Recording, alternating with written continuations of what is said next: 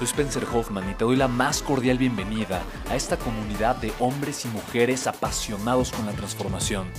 Y es que sabemos que así tiene que ser la vida, habiendo tantos con la mente confundida y plomo en el corazón, desperdiciando su potencial y dejando su vida para después, para nunca.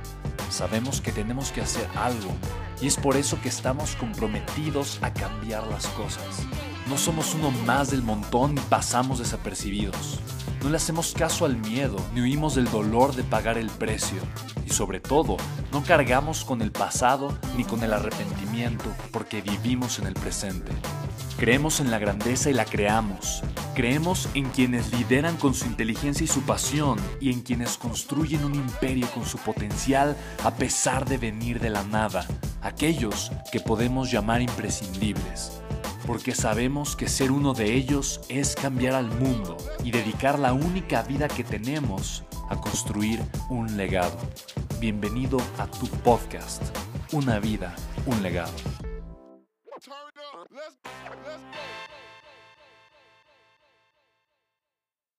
¿Cuál es la principal diferencia entre un pobre y un millonario? ¿Qué hace, qué hace, qué hace que una persona pase de no tener recursos materiales a tener recursos materiales mucho más allá de lo que había imaginado en su vida.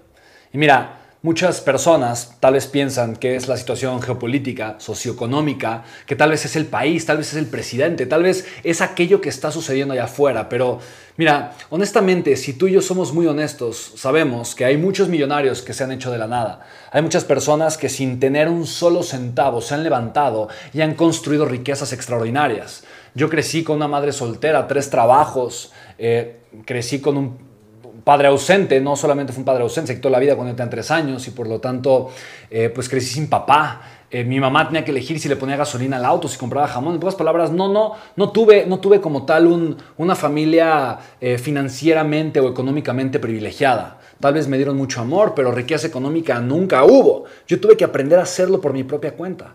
Y la principal diferencia entonces entre una persona rica y una persona pobre es su pensamiento. Pero hay algo importante dentro del pensamiento de un pobre que lo hace ser pobre. Y hay algo importante dentro del pensamiento de una persona rica que lo hace poder generar o estar en el lugar correcto para generar una cantidad impresionante de riqueza. Y el punto es extraordinariamente maravilloso. Es la obsesión que tiene. Un pobre se obsesiona con una cosa, ganar dinero. Y por esa obsesión es pobre. ¿Por qué? Porque un pobre lo que quiere es ganar, es tener. Y quiere eso porque siente que le hace falta. Entonces tenemos una persona que está buscando en quitar, está buscando en obtener, está buscando en de alguna forma recuperar, en tener, en jalar algo que le hace falta. Pero la riqueza no se genera de esa manera.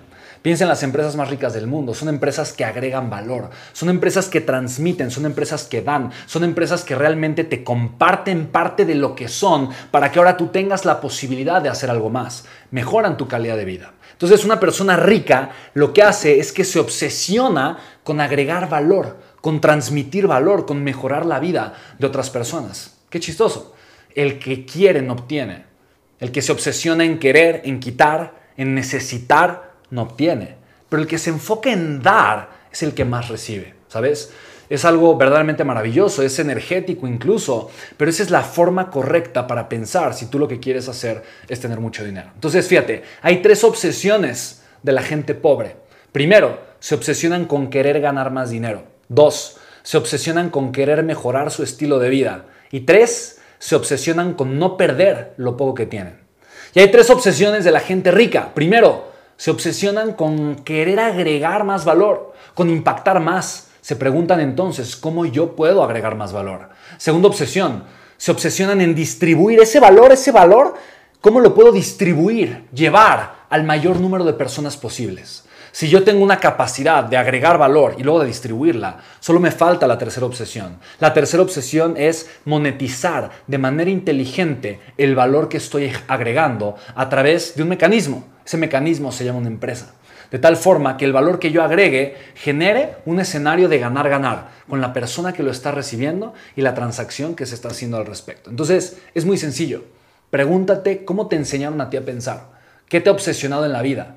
Y pregúntate si eso te va a llevar por el camino correcto. Y si no, ya sabes cómo piensa la gente rica. Espero te haya gustado, te haya servido este video. Y coméntame, dime, Dime, ¿qué piensas al respecto? Te mando un fuerte abrazo. Soy Spencer Hoffman. Te veo en el siguiente video. Chao.